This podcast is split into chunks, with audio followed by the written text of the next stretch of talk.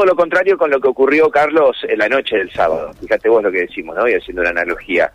Eh, lo bien que se, eh, se la pasó el sábado al mediodía, bueno, lo mal que está la ciudad en materia de inseguridad, ¿no? Muy violenta las últimas horas, muy violentas las últimas horas en la capital provincial, con dos nuevos homicidios, el número 30 y el número 31, efectivamente en el departamento La Capital, con dos hombres, dos jóvenes de 26 y 20 años, que en distintos barrios de la ciudad fueron ultimados, asesinados, con disparos en la cabeza.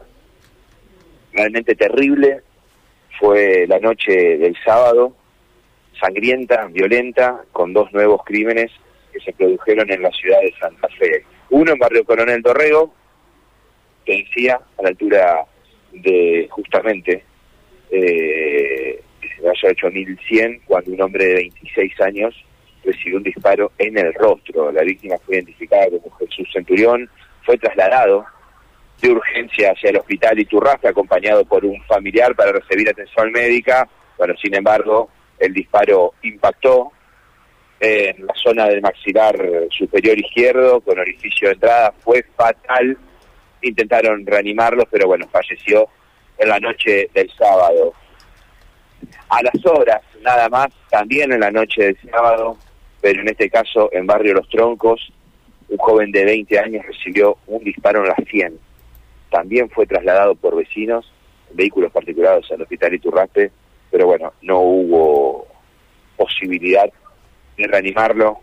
Lautaro Coria, de 20 años, perdió la vida en este salvaje episodio. Este joven, de 20 años, era un soldado voluntario del ejército argentino, que prestaba justamente su colaboración en el batallón anfibio 121 allí en la ciudad de Santo Tomé. Bueno, la agencia de investigación criminal ya está investigando tomando pericias de lo que fue este, repito, homicidio con un disparo en la sien de este joven de 20 años en Gobernador Leumann al 7700.